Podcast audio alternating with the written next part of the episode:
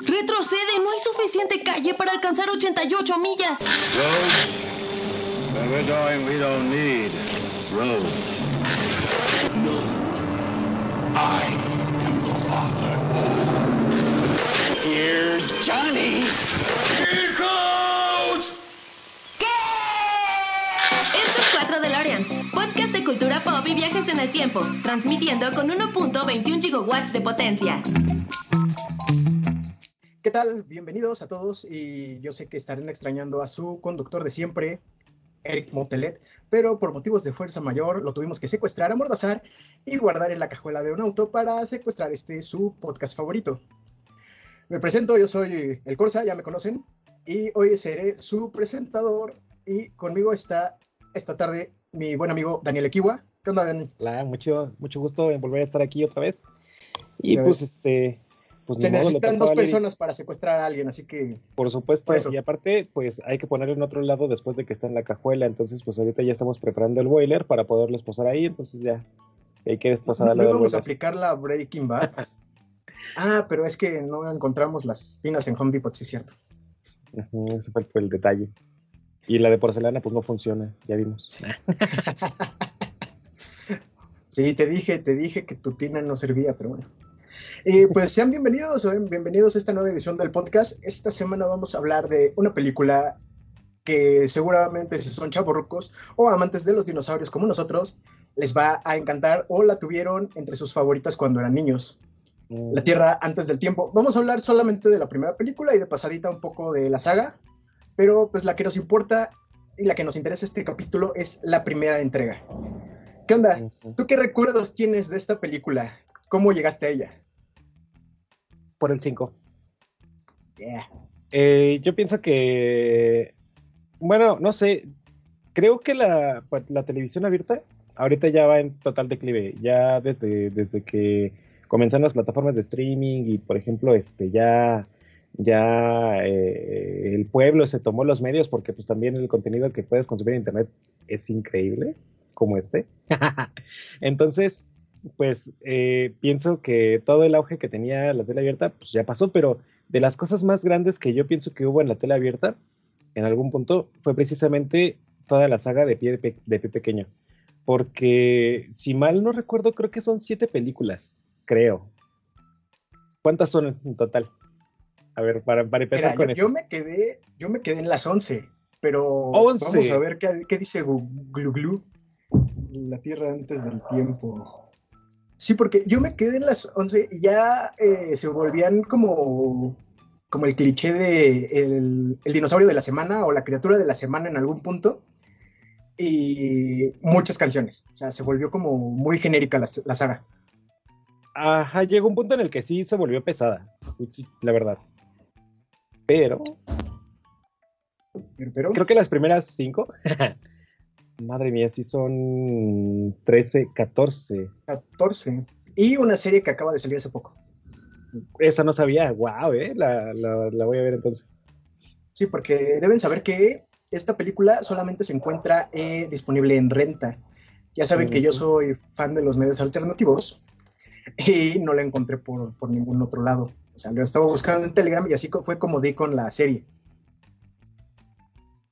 Mm, ok, ese es un gran consejo. Este, y pues, por ejemplo, no sé, a mí las canciones que tenía me parecen entrañables. La verdad es que para mí fue muy difícil aprendérmelas, pero de la que más me acuerdo creo que es de la 5, en la que termina en una isla en la que hay una pareja de tiranosaurios y tienen una cría. Ah, la de Amigos de Almuerzo. es increíble, esa, esa canción es increíble. me Sí, encanta. justo. La- La 5, la Isla Misteriosa. Ah, hombre, qué memoria. Y este, y pues, no sé, también pienso que fue en un momento en el que había eh, como una especie de auge, quizás, eh, eh, en el tipo de némesis que habían en el contenido que, se, que existía en ese momento. Porque, por ejemplo, en la primera, pues precisamente tenemos esta parte de la pérdida de la familia de pie pequeño. Después, otra vez esta reagrupación que podría ser un poquito, eh, quizás como la, era- la- la- la de la era del hielo, porque igual tienen un perezoso, tienen una persona que, bueno, no una persona, un dinosaurio que es como agresivo, el que los guía, el que es bobo, el que es ahí medio, medio listillo.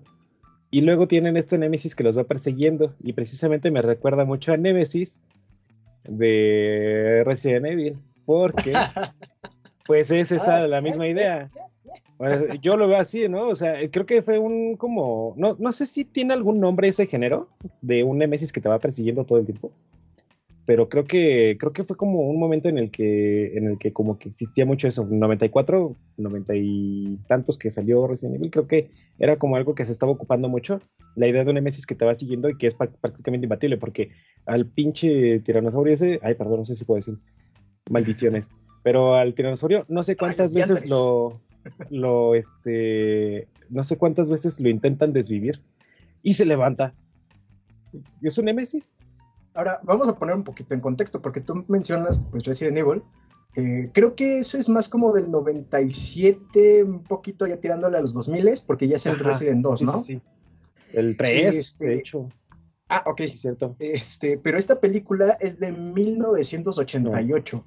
88, madre de Dios. Ajá, sí.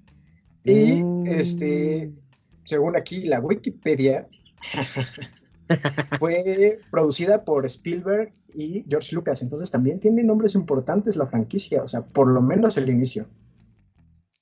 Y de ahí, pues, o sea, tú comenzaste, a ti te comenzaron a gustar los dinosaurios con Jurassic Park, a mí con La Tierra antes del tiempo, no somos iguales.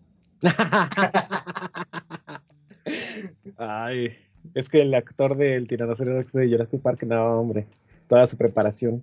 Sí, Fue sí, increíble. ¿no has visto ese meme donde está sudando, pobrecito? Lo tienen que sí, limpiar. Es no, su primer papel después de 65 millones de años. pues, mm, fíjate que fue una, una situación mezclada.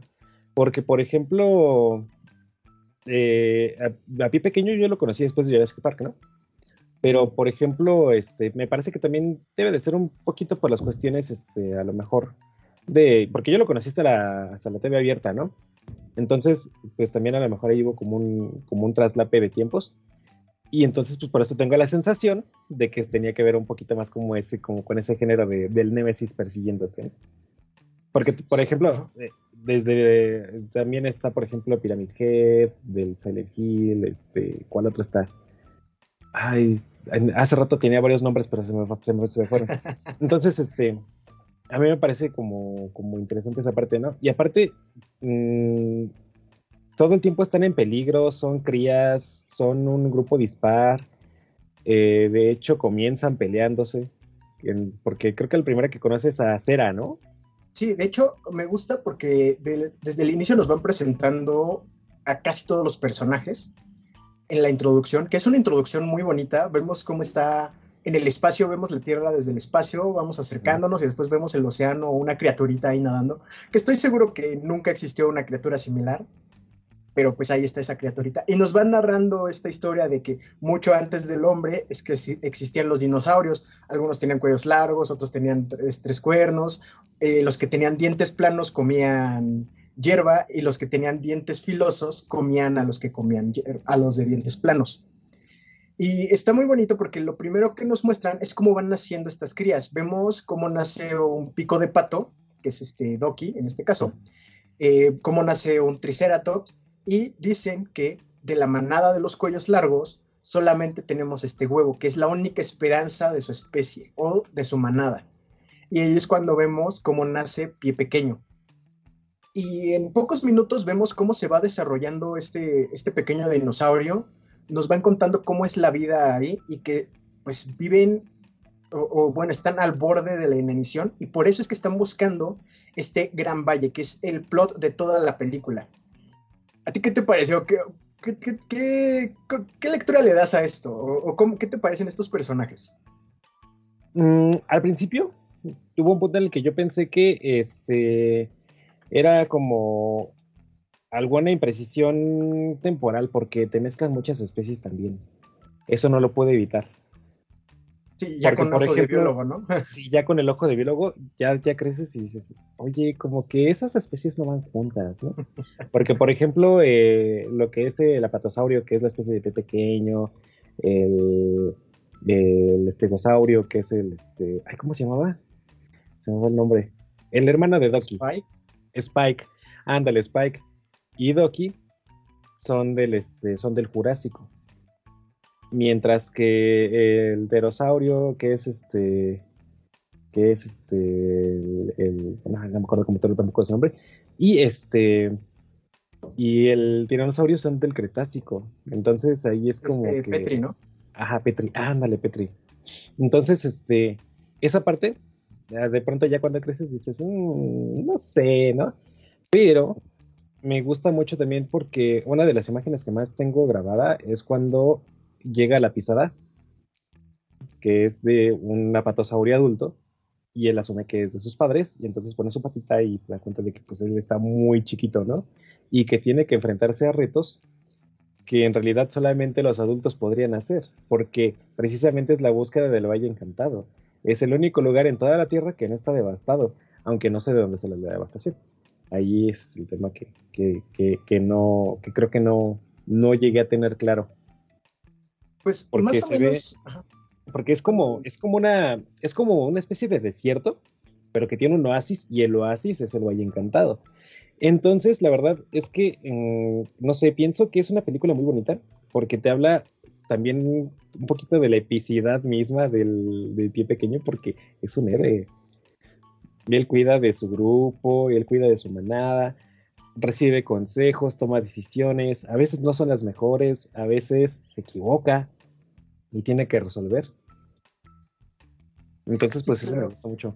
Y qué bueno que comentas lo de la manada, porque más adelante vamos viendo cómo se forma esta manada. Como ya bien lo decías hace rato, eh, tienen esta confrontación. Al principio, Cera y Pie Pequeño, que son los primeros dos personajes que se nos presentan más después de la manada principal de Pie Pequeño, que recordemos que es Pie Pequeño, su mamá y sus dos abuelos. el primer contacto que tiene con otro dinosaurio es con Cera, este Triceratops, que el padre de Cera le dice, los tres cuernos no nos juntamos con los cuellos largos. Y tenemos esta, esta segregación que incluso su mamá le explica, pues es que no, o sea, somos diferentes, así siempre ha sido, y nos tenemos que alejar. Y conforme va avanzando la película, va conociendo a estos otros dinosaurios huérfanos o, o separados de sus manadas, y van haciendo este, este grupo que pues es un poco poco ortodoxo, digamos, porque como bien establecieron ya hace un momento, o bueno, comenté hace un momento, eh, lo- las, los distintos dinosaurios no se llevan entre sí, a pesar de que pues tengan eh, objetivos en común, como lo es el ir al Gran Valle. Entonces, este pie pequeño, pues por casualidad o por destino, va juntándolos y los vuelve una manada él mismo.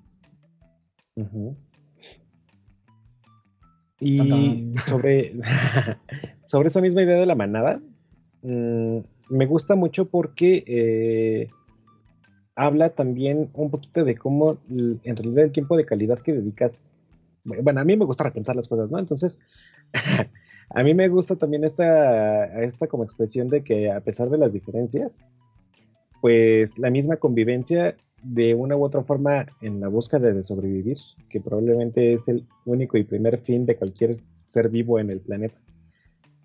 Eh, lo único que, que puede permitirte sobrevivir realmente es la cooperación.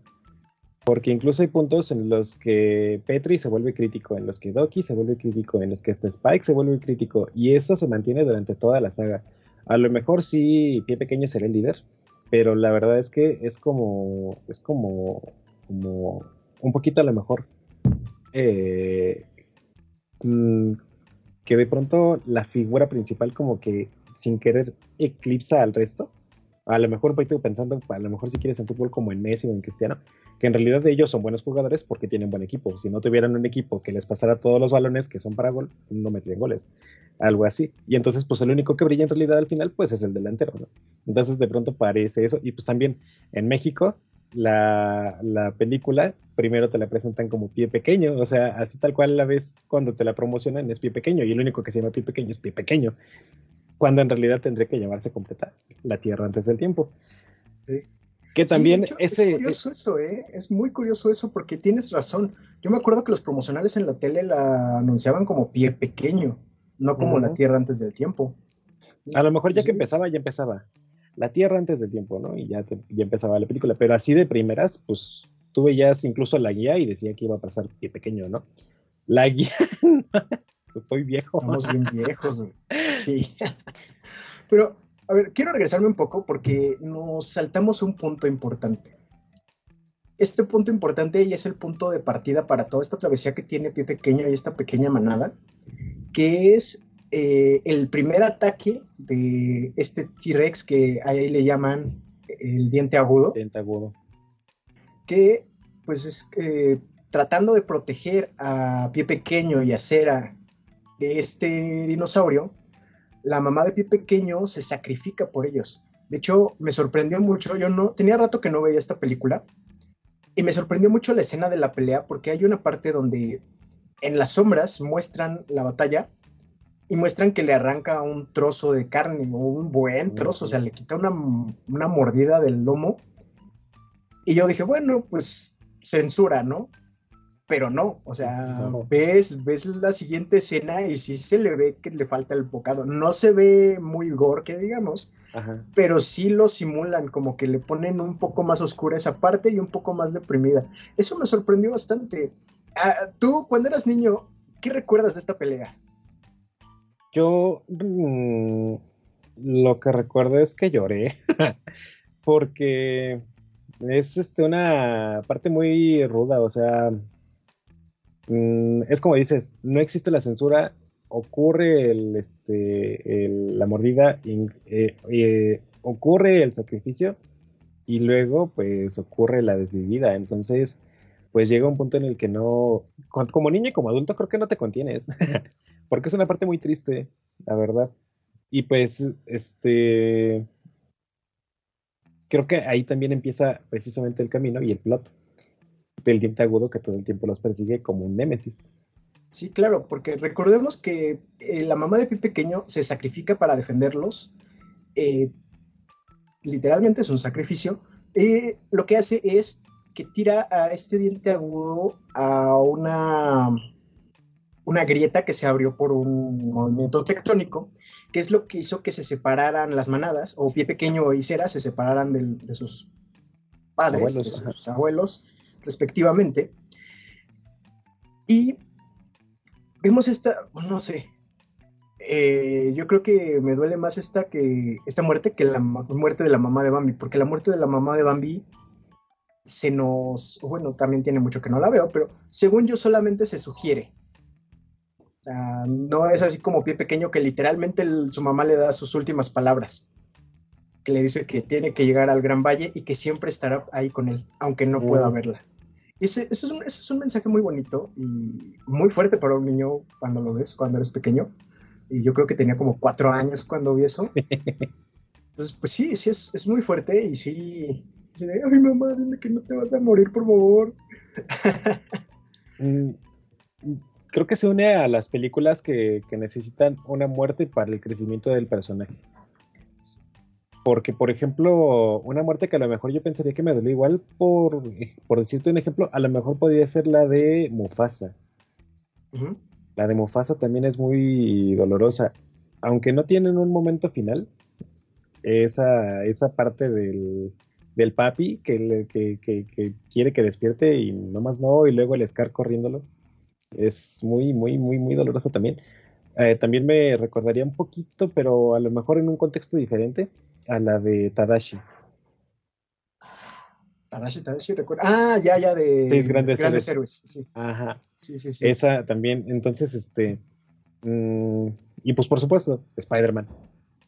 entonces, creo que también se une como a ese, como ese tipo de plot en el que necesitas una el plot de Batman. Ajá, un plot de Batman, ajá. Para poderte. De hecho, sí, porque de hecho hasta se queda huérfano y en un callejón. sí, prácticamente. Entonces, este. no, continúa. Bueno, eh, quería acotar que qué bueno que comentaste El Rey León, porque también otra cosa importante que pasa aquí antes de que fuera popular es yo me aparecí en forma de nube antes de que fuera popular. Ah, sí, es verdad.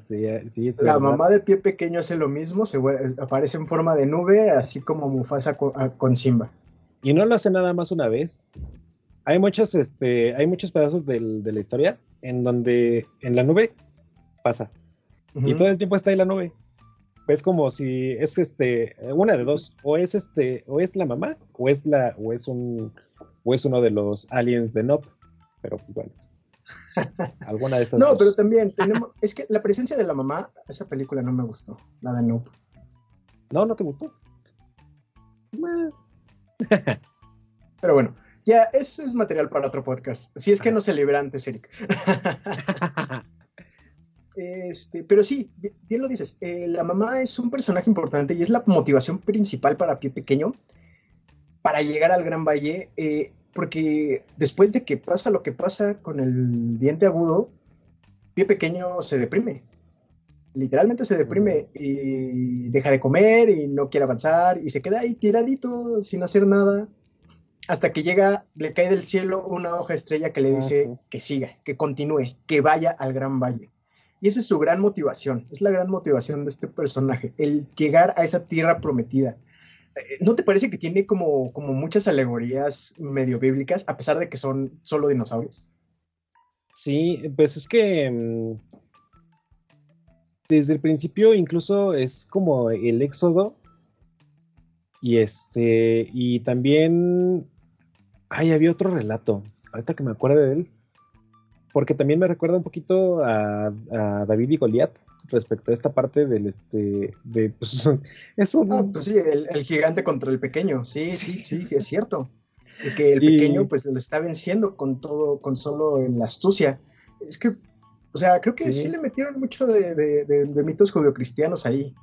eh, de mitos judeocristianos y este y también no sé, yo creo que si le ponen un poquito más de caché y hacen un remake y lo cambian por personas, a lo mejor podría convertirse en algo de Bollywood.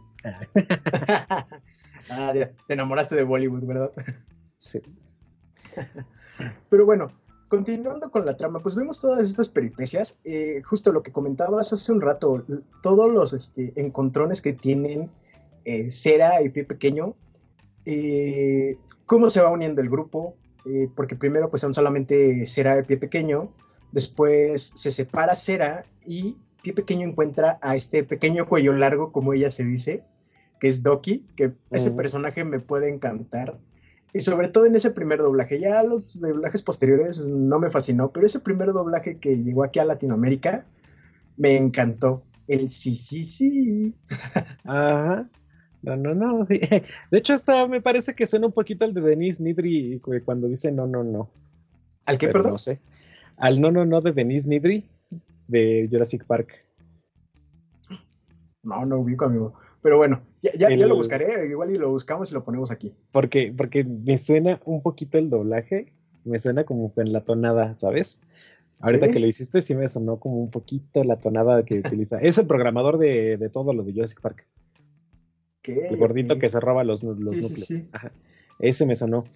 Y este, y respecto a esta parte, mm, si no mal recuerdo, creo que la primera sección en la que se demuestra una unión completa de la, de la manada es durante un clásico de todos los clásicos. Una noche fría en la que todos necesitaban calor. Su si primera mal no noche recuerdo. solos, bueno, juntos. Ajá. Sí, y que porque- precisamente Ajá. utilizan la hoja estrella como una cobijita. Y que además la misma hoja estrella produce también muchos encontrones porque de pronto es la única comida disponible. Y pie pequeño no permite bajo ninguna circunstancia ni ninguna razón que esa hojita sea comestible. Sí, Y claro, y es que también es un símbolo, porque recordemos que técnicamente una hoja estrella fue lo primero que le dio de comer su mamá, Ujú. Que la encontraron así solita, solita en medio de un bosque desierto, en lo más alto, ahí flotando con un rayo, dándole un rayo de, sol. Esa primera hoja la destruye el diente agudo y después esta segunda hoja de la que haces mención ahora es la que cae con esta primera, con esta, mm, con este mensaje, digamos, del más allá de parte de su madre. Y por eso la guarda con tanto recelo. Y pues vemos que, eh, bueno, después de que se eh, une Doki, que es una nadadora, se une, encuentran a Petri, que está colgando en una hoja y que no sabe volar. Que, eso pues es básicamente su plot. así, pues, soy un volador, pero no sé volar. Y después se encuentran a Spike, este, este cola de púas flojo. Que como bien dices, pues es como, como el cliché de los, de los equipos que veremos posteriormente. Y muy bien dicho, eh, en la era de hielo, pues sí tenemos el perezoso, literalmente un perezoso, el rudo, que pues sería como el símil de cera, que por- pues es muy independiente, muy ruda, muy solitaria. El gracioso, que podría ser, que pues, es Scrat, que es como el alivio cómico. Y pues Manny, que es el líder. Y tienes todas las razones. Es como, como el cliché que se formó. No sé si ya estaba desde antes, pero creo que es aquí la primera vez que yo lo noté o que yo lo vi. ¿Tú qué opinas de esto? ¿Qué- de, estos, de este equipo tan dispar? Yo, este. mm, a lo mejor, según yo, sí son un poquito más de antes. Según yo, las tortugas ninja tienen una conformación similar. Todas son fuertes, ninguna es floja, pero tienen una conformación más o menos similar. A lo mejor, si nos vamos un poquito más hacia atrás, podríamos encontrar algo como similar a, las tortugas ninja, pero así esta conformación tal cual está de que de hecho son dos líderes. Bueno, es que es que es extraño, ¿no? Porque eh, Cera es más bien como una especie como de como de fuerza bruta y que todo y que es imparable, o sea, es, es como un tren. Mientras que mientras que yo percibo a pie pequeño más bien como una especie de río, porque el río fluye y arrastra, pero de todos modos encuentra un camino y no, no es como que aplaste, sino que como que va. No, no sé si me explico en esa, en esa, en esa metáfora. Así, tu, tu símil está un poco raro, pero, Pero lo te acepto. entiendo. A ver, a ver, es que pienso No, que, es que Cera no Pequeño escucha. es un líder más gentil y Ajá. Cera es más agresiva. O sea, si nos vamos, si regresamos a tu, a tu analogía, pues sí es más este. Pie pequeño se deja fluir, aunque tiene su objetivo claro. Y Cera quiere un objetivo, bueno, quiere resultados rápidos. Por eso tenemos este problema cuando se van eh, en la tierra volcánica, que pues termina ella sola y los demás terminan atrapados porque pues buscaron la salida fácil y pues casi terminan muertos los, los, los- los- las crías. Y creo que ahí también tienen otro enfrentamiento con diente agudo.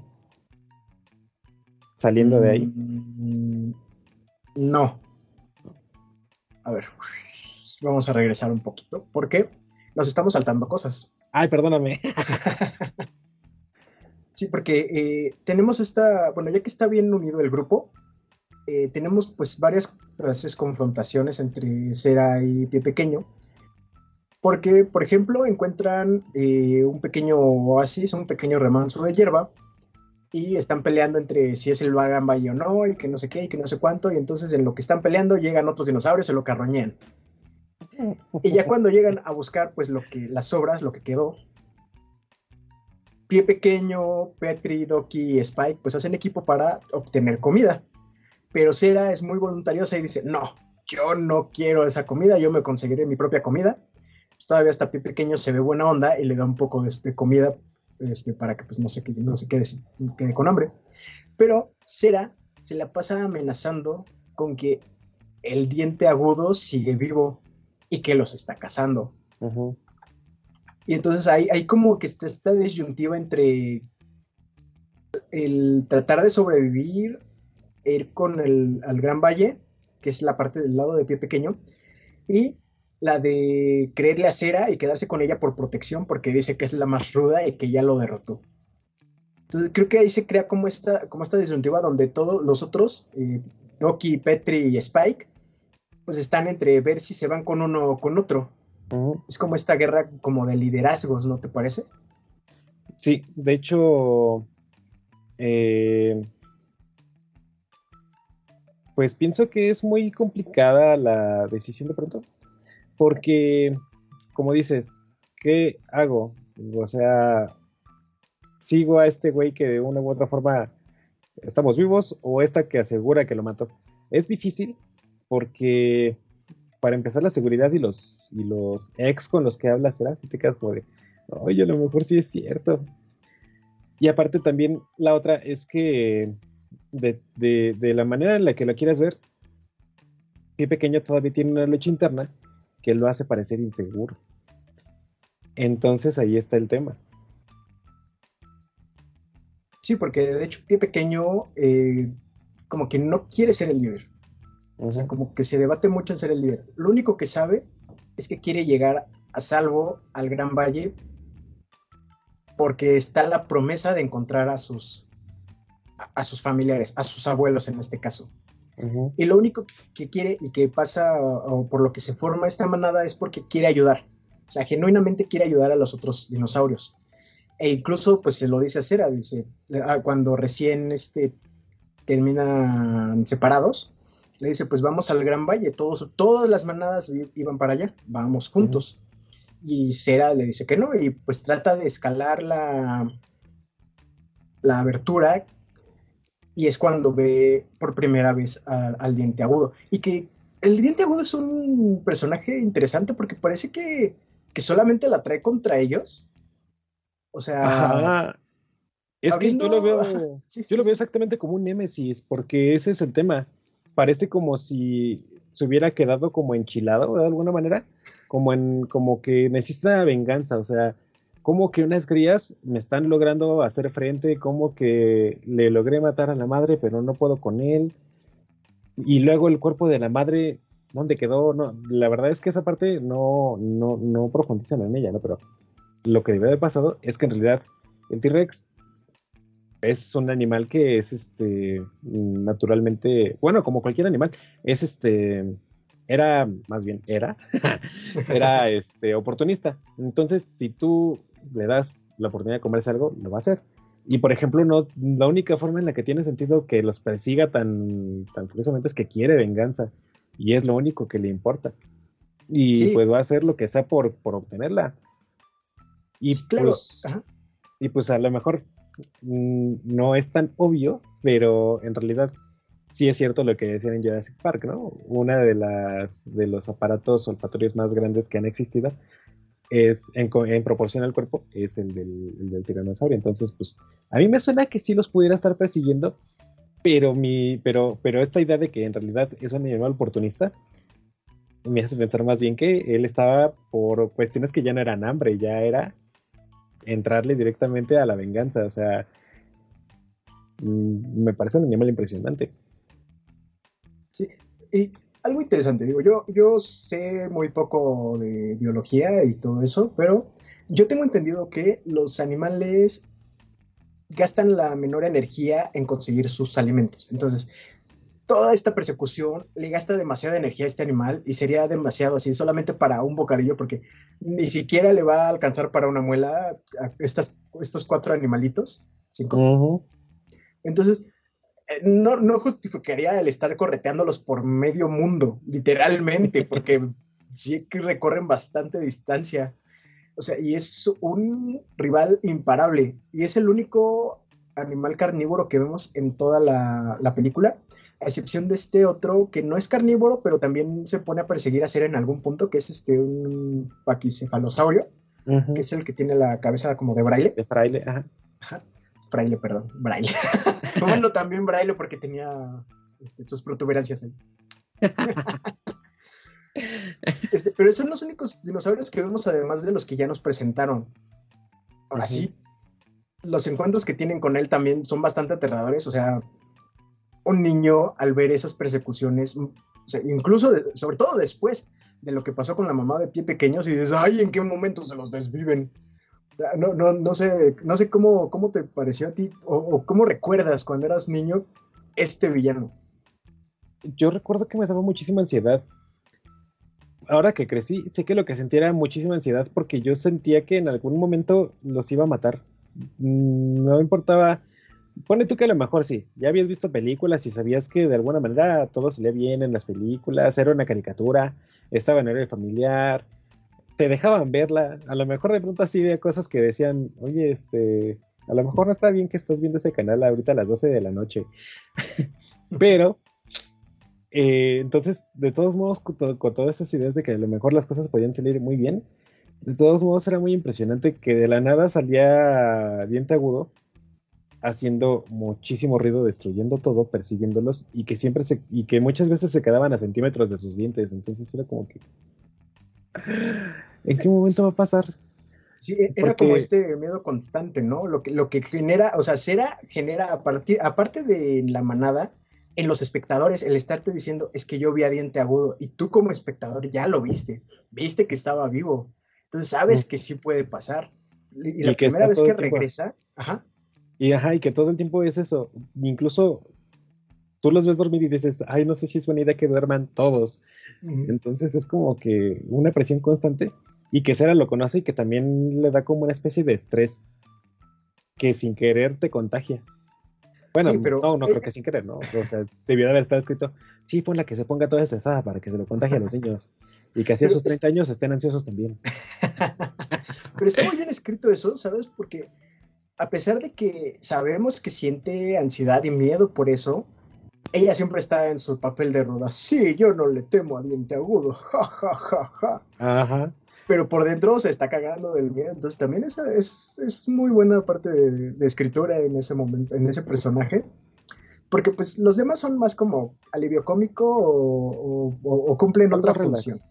Sí, pero los que tienen los papeles protagónicos aquí son Pie Pequeño y Cera completamente. Sí, y aparte será también mostrando como esta parte de la vulnerabilidad que se esconde detrás de una cara dura, ¿no? Entonces esa parte también se me hizo muy bonita. Y también este, eh, poquito después, ya conocemos como que un poquito de la compasión de Cera. Y que también es muy valiosa. Entonces, este, y precisamente pasa, según yo, poco después de que pasan su primera noche juntos. Sí, porque tenemos esta parte de que lo que decía hace un rato, que la, la manada está como indecisa a quién seguir. Entonces, pues sí, dicen, ah, es que Cera ya se enfrentó al diente agudo y se van y todos se acuestan con ella y dejan a Pie Pequeño solo. Pero con el tiempo, pues empiezan a decir, no, pues también es que Pie Pequeño es bien buena onda y todos se van con Pie Pequeño, incluso Cera. Ajá, sí. Y, justo porque pues se ve vulnerable, se ve sola, siente frío. Entonces, pues la protección de la manada pues les ayuda, obviamente, a sentirse más seguros. Y pues vemos este ataque, este ataque brutal que eh, sí me, me, me, volvió a tensar verlo de nuevo. Sí, me dije, ¡ay, cabrón! ¿En qué momento se los come? Aunque sabía que no iba a pasar. Pero pues es la magia de esta película. O sea, tiene sus altibajos, es como montañita rusa. Todas las situaciones de riesgo en las que están, también cuando caen en el pozo de Brea. O sea, historias para contar van a tener. Y sí. Y bueno, ya vimos que tienen, ¿qué? ¿14? 14 otras historias más. Sí, o sea, nada más que. Ah, no sé, es que. Mm, yo entiendo los motivos de por qué no los hicieron crecer, ¿no? También en parte, pues los dinosaurios no crecían rápidamente, ¿no? Tardaban años. Eh, bueno, supuestamente, ¿no? Presuntamente. Pero, pero, por ejemplo, a lo mejor habría sido padre en algún punto verlos madurar un poco más allá de ser un grupo de crías. Porque a lo mejor cómo hubiera sido su interacción, por ejemplo, con un Spike que ya tuviera púas, ¿no? A lo mejor hubiera sido algo diferente contra los depredadores que se encontraron después, porque los depredadores, a lo mejor ahorita los peligros en realidad son los que experimenta cualquier cría, porque por ejemplo, nace precisamente eh, los dinosaurios muchas veces se pensó que no presentaban cuidados paternales, ¿no? Hasta que se encontró que sí, y que de hecho hasta había veces que, cuidaban unos de otros, hasta de crías de otros, de otros dinosaurios o hasta de otras especies, ¿no? En algunos casos.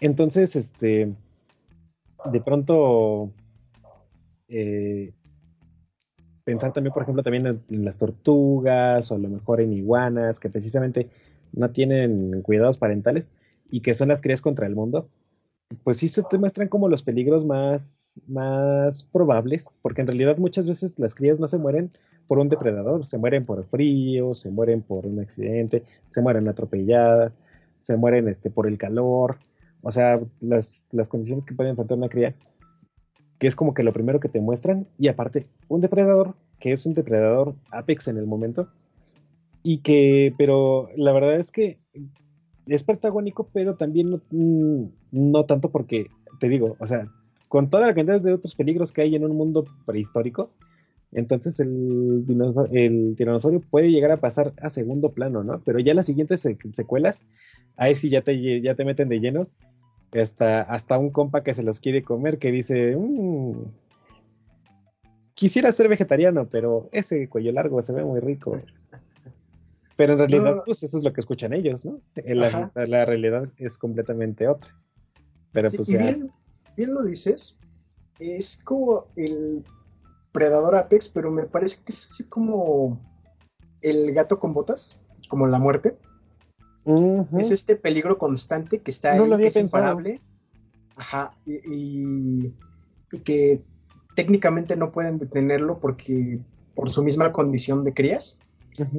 Pero creo que el mayor villano aquí es, la naturaleza, a lo que están rodeados. Entonces, sí, creo que es, que es una lectura interesante esa que das, de que pues realmente no, no tiene tanto peso, más bien, tiene demasiado peso, pero no tiene mucho protagonismo. Ajá, exacto, porque es exactamente, no lo había pensado así, porque de hecho también las veces en las que te lo llegan a presentar es justo después de que pasaron durante una situación en la que casi mueren y que no fue por el, por el tiranosaurio. O sea, el tiranosaurio los va siguiendo, va detrás de ellos. Está al pendiente de dónde han estado y así. Pero, pero siempre ha sido en situaciones en las que casi. Todavía no llego, pero casi. Entonces tienes mucha razón en hacer esa, esa, ese, esa analogía respecto a la muerte del gato con patas, porque muy, muy seguramente también el tiranosaurio Rex, a lo mejor ella ni siquiera el mismo tiranosaurio Rex que había matado a la, madre de pie pequeño, a lo mejor era precisamente la muerte que los andaba siguiendo. Esa es una teoría muy interesante, ¿eh? me gustaría explorarla más, más, más a fondo. Y es que, de hecho, yo tengo la teoría, y regresando a todo esto de, los mitos este, judío-cristianos, obviamente es el éxodo, pero parece que llegan al paraíso. Y solamente de una forma, ¿no? O sea que toda, parece como si todos ya estuvieran muertos y solamente están llegando a, están en, su purgatorio y tienen que llegar a su paraíso. Y por otro lado le podemos dar esa lectura. Sí, si le, si le estamos dando esa lectura, también hay que recordar que el purgatorio es un lugar en donde tú pruebas tu alma, como para mostrar que eres digno. Entonces, pues al final de todas las pruebas, de que incluso entre todos buscan este objetivo de sobrevivir, de derrotar precisamente al, al diente agudo, pues sí podría ser una cuestión un poquito más este, obscura. Y eso también explicaría por qué no crecen. sí, Tristemente lo explicaría. Porque recordemos que justo en el momento en el que se deshacen de diente agudo, que le ponen esta trampa de hacerlo nadar a lo hondo para que no, ya no pueda salir a flote, es cuando se les muestra el camino a la tierra prometida casi mágicamente. Entonces, pues ahí se los dejo de tarea. Podría ser una de las teorías. Así de, pequeño siempre estuvo en coma y todo fue un sueño. Ay, sí. Ay, no, me, me, recordaste cosas igual. Porque igual también justamente cuando se les muestra el camino, no me acuerdo, no recuerdo muy bien, porque la verdad no, tuve chance de volverla a rever bien, pero según yo después de eso, todavía aparece otra vez, una última vez, la madre de pie pequeño. Es que justo después de que derrota al dice, agudo, le da, le dice el, el camino. Vaya, mi amor, así le dice. Aunque también está, o sea, seamos francos, ya le había dicho cómo, cómo llegar al Gran Valle. Le dijo que siguiera al círculo luminoso, que llegara a la tierra, a la roca con forma de cuello largo, que pasara la, montaña de rocas hirvientes, creo que es, rocas de fuego, y que ahí, después de eso, encontraría el Gran Valle. Y pues vemos todas estas señales que ya que pasó durante su travesía a pie pequeño. Que pues no podemos descartar que pues solamente sea como estoy guiando hacia el cielo. Mm. Porque de uno u otro modo, ella lo conoció primero. Y pues sí, y aparte, este. Oye, a lo mejor y sí. Porque a lo mejor todo esto ocurre después precisamente del meteorito de Chicxulub. Porque, sí, porque no recuerdo. Creo que no lo abordan en una secuela después. Entonces a lo mejor todo se queda aquí y pues es una historia de lo que hubiera sido si no hubiera pasado. O si pasó y pues están contando lo que pasó en el mundo más allá. E, es curioso, se, le pueden dar varias lecturas, o sea, solamente puede ser el camino del héroe eh, a llegar a su destino, o realmente todos estaban muertos. Don, don, don. Hay que poner este, nuestra, ¿cómo se llama? Nuestra miniatura amarillista. Todos están muertos y no lo sabían. A lo mejor, ah, sí estaría buena, ¿eh? la miniatura amarillista. A lo mejor también lo que valdría la pena sería revisar un poquito a lo mejor cómo está, eh, eh, porque no me acuerdo muy bien, por ejemplo, los, los nueve círculos del infierno de Dante, porque a lo mejor podría existir algún tipo de similitud, por lo que mencionas de que, de que posiblemente estuvieron muertos. Y si existiera una similitud entre los círculos, el purgatorio y, y, las áreas que pasan en el, durante su travesía, a lo mejor sí ya podríamos estar asegurando que todos están muertos. No, porque en la Divina Comedia eh, recordemos que vemos mucha interacción con otros, con otras almas. Ah, sí, cierto, y aquí nadie lo sabe. Sí, razón. a, mí me recuerda más al, al este, inframundo mexica. A los. Mm, tienes este, razón. A los caminos del, del Mictlán. Los siete. Creo que son siete. Este, siete caminos del Mictlán. Sí, que en uno te quitaban, te descarnaban, en el otro ya te, ya te hacían casi polvos, sí, sí, sí. Sí me suena más, ¿eh? Pero sí me encantó esta, esta analogía que hiciste de que en realidad el tiranosaurio era la muerte. Estuvo, estuvo increíble, porque justamente es eso. De pronto a lo mejor, vaya, este, aguas con los, con los pensamientos intrusivos, no estoy diciendo nada, pero pues sí, esta idea a lo mejor de pronto de que la única forma de llegar al paraíso pues es la desvivida, ¿no? Entonces, justamente cuando los alcanzan, es como dice Corsair, encuentran el valle, la verdad sí me hace mucho sentido lo que dices, me hace totalmente sentido. Pero pues eso me pone más triste. Es que tenemos estas dos figuras. Por un lado, eh, la mamá guiándolos por todo el camino de una u otra forma y de formas cada vez más visibles, porque pues ya al final vemos la nube así de, sí, mira, por allá. Y al principio solamente es, ah, te veo en mi sombra y voy hacia ti. Y por el otro lado, pues está este, esta presencia ominosa del, diente agudo que está persiguiéndolos y acechándolos todo el tiempo. Entonces, pues, eh, sigue siendo una teoría. Y es que en el valle, eh, también yo, como aporte a esta teoría, pensaría también en los abuelos de pie pequeño, porque eh, si hubo muchos apatosaurios, muchos adultos que no pudieron lograr llegar, entre ellos la mamá de, pie pequeño, y que eran adultos completamente capaces y que pudieron haberle hecho frente a cualquier depredador, ¿por qué si llegaron los abuelos, los que menos posibilidad tenían? Entonces ahí está. A lo mejor la duda o el, o el que dirías, Mm, ¿por qué no está aquí? Es porque no está la mamá de pie pequeño. A lo mejor ese sería el único, la única prueba de que no están muertos. Pero también, ¿qué es lo que ocurre con una, con una, mm, siguiendo esta misma línea, qué es lo que pasaría con un alma que, que murió versus una que sobrevivió? Técnicamente no podrías verla. Entonces ahí también sería como que a lo mejor la mamá de pequeño sobrevivió. Pero bueno, esa es mucha elucubración. Estoy sobrepensándolo. La verdad, la película por sí sola es muy linda, muy disfrutable. Si van a verla con sus niños, si es que no la han visto, eh, sí necesitan guía porque sí puede ser un poco, como, acabo, como dijimos hace un rato, o sea, para nosotros como niños fue un poco choqueante en algunos momentos, entonces pues sí necesitan como hablar y explicarles ciertas cosas a sus hijos, sobre todo este tema de la muerte que repito, es muy lacrimoso, muy, eh, muy choqueante para los niños.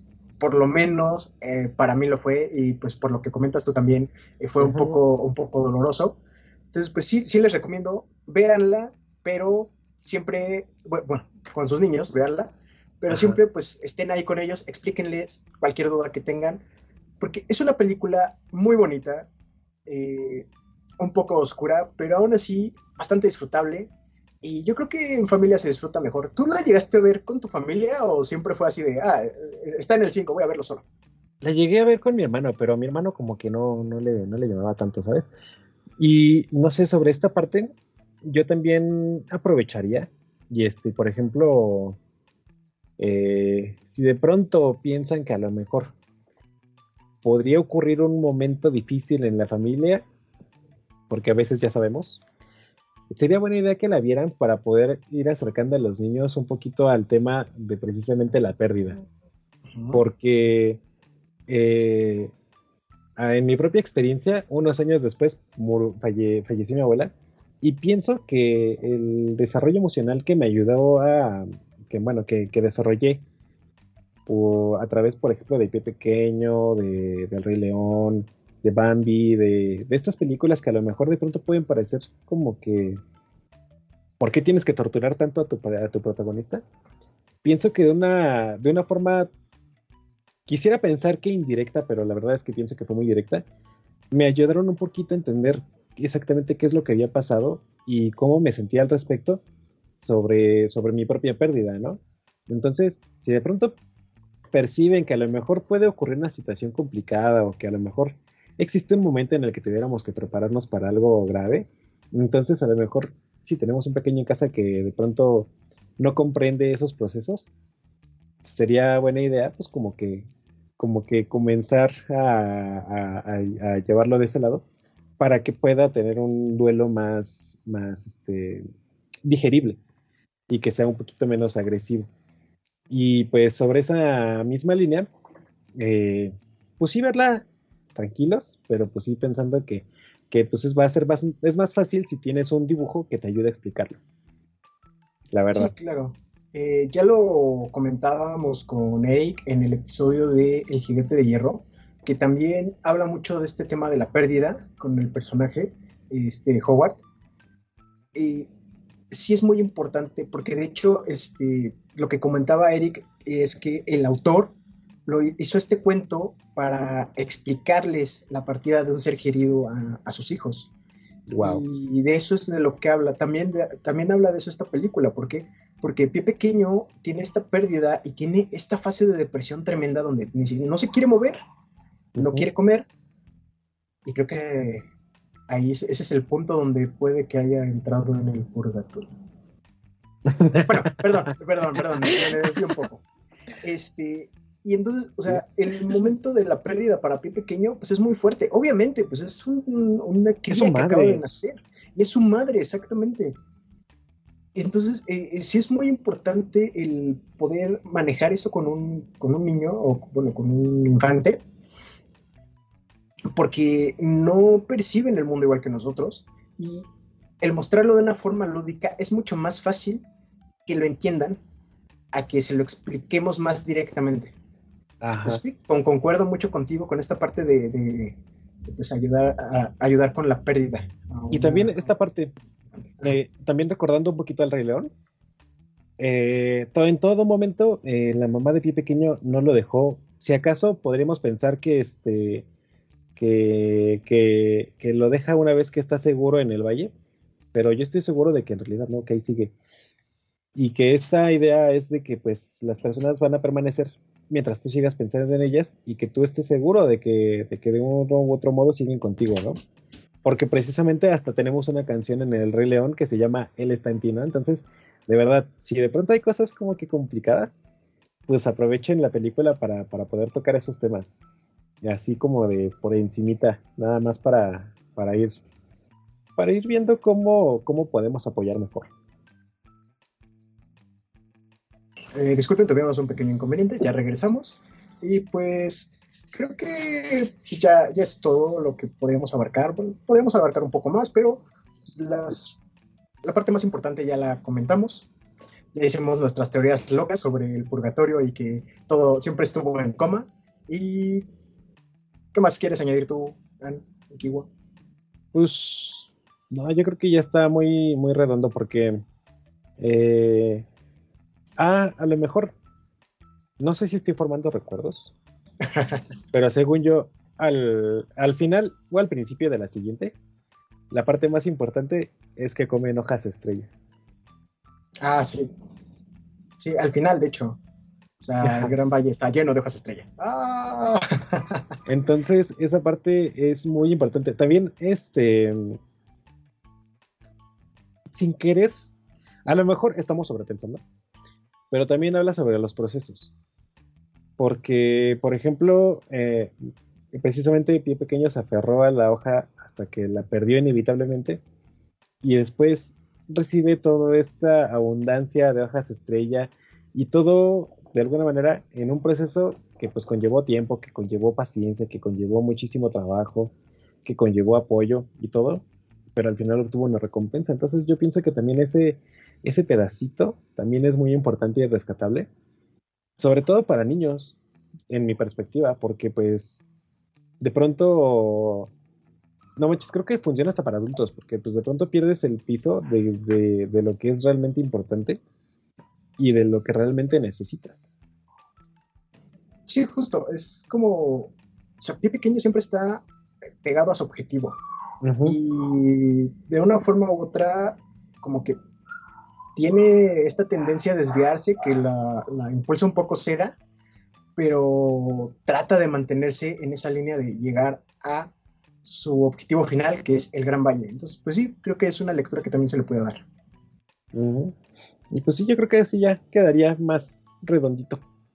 Porque sí nos había faltado como que la victoria, ¿no? Porque no es solamente llegar al Gran Valle, es comer las hojas estrella del valle. Oh, sí. Y pues bueno, eh, de nuevo, vayan a, ver, vayan a ver esta película. Si la pueden encontrar, la pueden rentar. Según yo, está en Prime y en YouTube. Este, ah, creo que no está en ninguna plataforma. por lo menos yo no la encontré en plataformas. Solamente como para renta. Pero pues es una buena película. Y si son chaburrocos como nosotros y tienen su VHS de hace 200 años, también ahí pueden verla. Oye, ¿sabes qué película me gustaría comentar? Pero hay que verla porque esa sí no me acuerdo mucho.